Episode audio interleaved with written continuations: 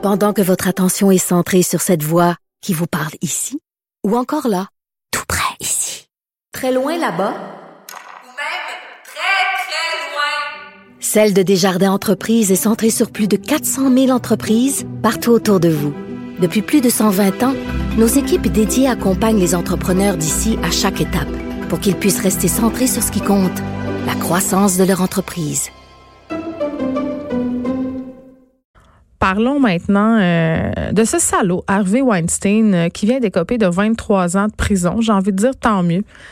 L'ex-producteur de cinéma qui régnait vraiment en roi et maître sur l'industrie, il faisait vraiment tout ce qu'il voulait, c'est le cas de le dire, coupable de viol, d'agression sexuelle.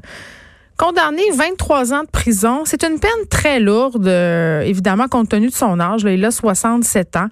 C'est une peine aussi proche du maximum prévu qui est de 29 ans, ses avocats, quand même, n'étaient euh, pas barrés. Ils avaient demandé 5 ans.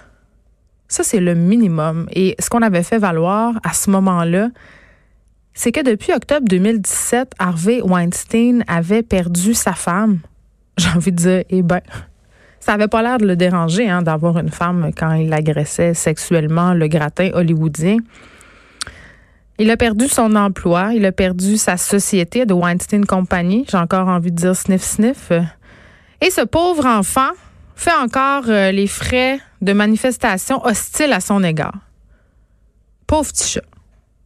Ce qu'on a essayé de dire, en fait, ce que ses avocats ont essayé de faire valoir, c'est qu'Harvey Weinstein payait déjà et avait déjà payé pour les gestes qu'on lui reprochait. Faut quand même euh, faut quand même être effronté sur un moyen temps, puis pas effronté dans le bon sens. N'empêche que j'accueille cette sentence-là avec un certain soulagement parce que comme beaucoup, euh, beaucoup de personnes, beaucoup de femmes, euh, je pense qu'on avait peur un peu que qu'on envoie un mauvais message, mais là, le message qui est envoyé est clair. Les gestes qu'il a posés sont inadmissibles et il devra payer pour. Mais de son côté, quand même, et ça, c'est ce qui vraiment me, me jette à terre, c'est que depuis toute cette histoire-là, Harvey Weinstein ne semble pas avoir compris grand-chose. La défense euh, a mentionné aussi ses deux enfants. C'était la première fois euh, que Weinstein euh, s'exprimait à propos de ses enfants publiquement. Il a dit qu'il était possible qu'il ne les revoie jamais.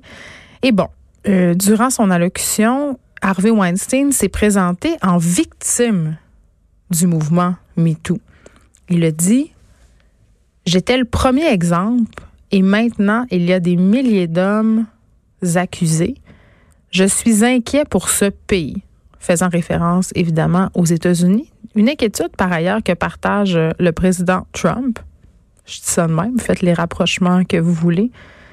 Mais c'est quand même quelque chose de se présenter en victime d'un mouvement de revendication du droit des femmes à ne pas se faire agresser sexuellement.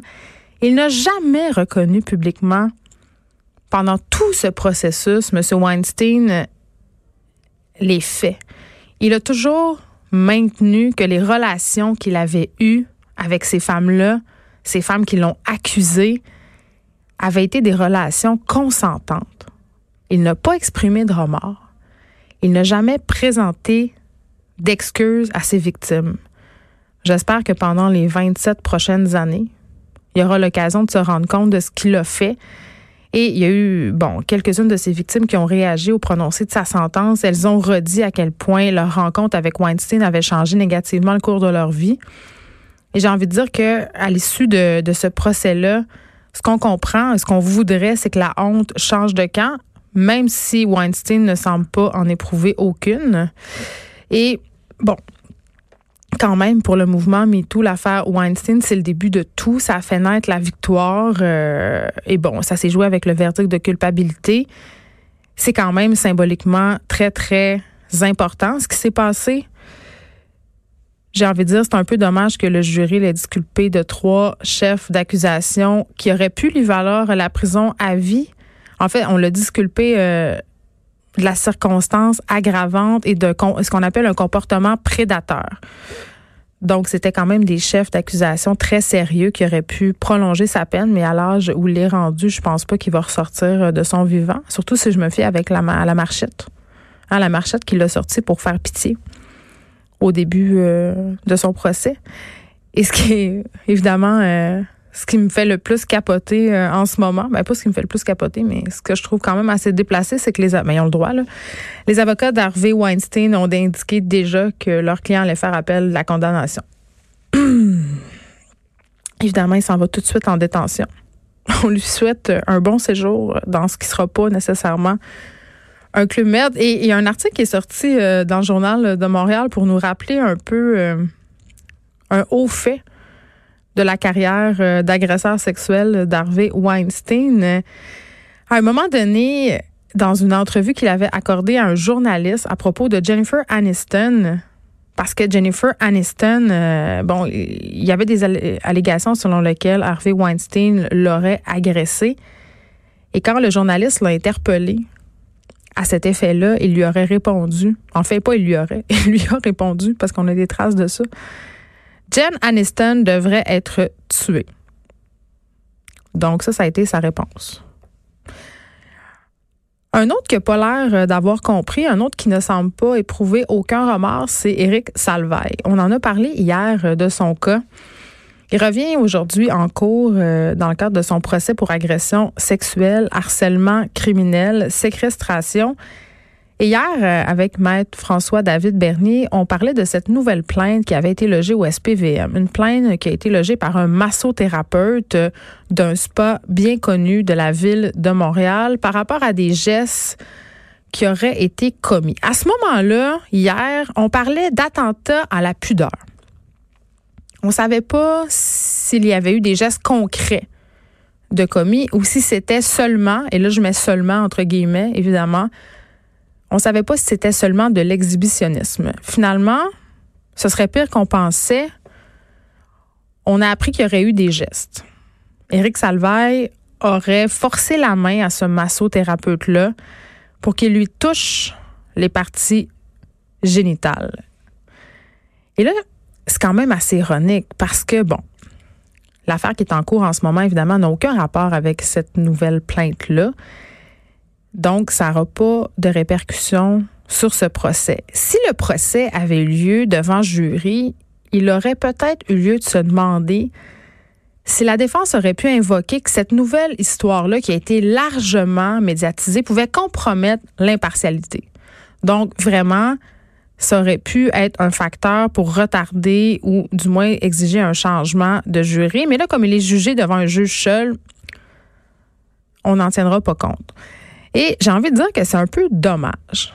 Et sortons un peu euh, du droit pur, parce que, évidemment, d'un point de vue juridique, cette affaire-là n'aura aucune prise sur le procès qui reprenait aujourd'hui. Mais ça en dit quand même long sur la moralité et le cheminement d'Éric Salvaille. S'il a effectivement commis les gestes qu'on lui reproche envers ce massothérapeute-là, ça voudrait dire qu'il n'a rien compris. Puis non seulement qu'il n'a rien compris, mais qui nous met un peu en pleine face depuis le début de ces tribulations parce que vous vous en rappelez, il avait fait un long message des suites euh, des révélations très troublantes qui ont provoqué sa chute, qui ont mené au procès. Long message Facebook dans lequel il s'excusait s'il avait pu blesser des gens, où il admettait aussi avoir parfois eu un comportement inapproprié. Il sous-entendait même qu'il allait aller faire une thérapie.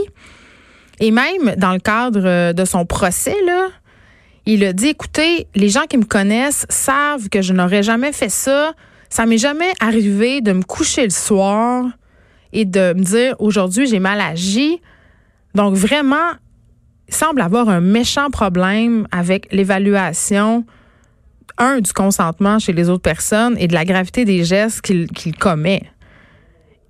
Et pour les gens qui seraient tentés de dire, écoutez, Eric Salvaille, dans la culture gay, c'est comme ça que ça se passe. Je pense que cet événement-là, cette nouvelle plainte-là, jette une lueur tout à fait nouvelle sur la personnalité de l'ex-animateur.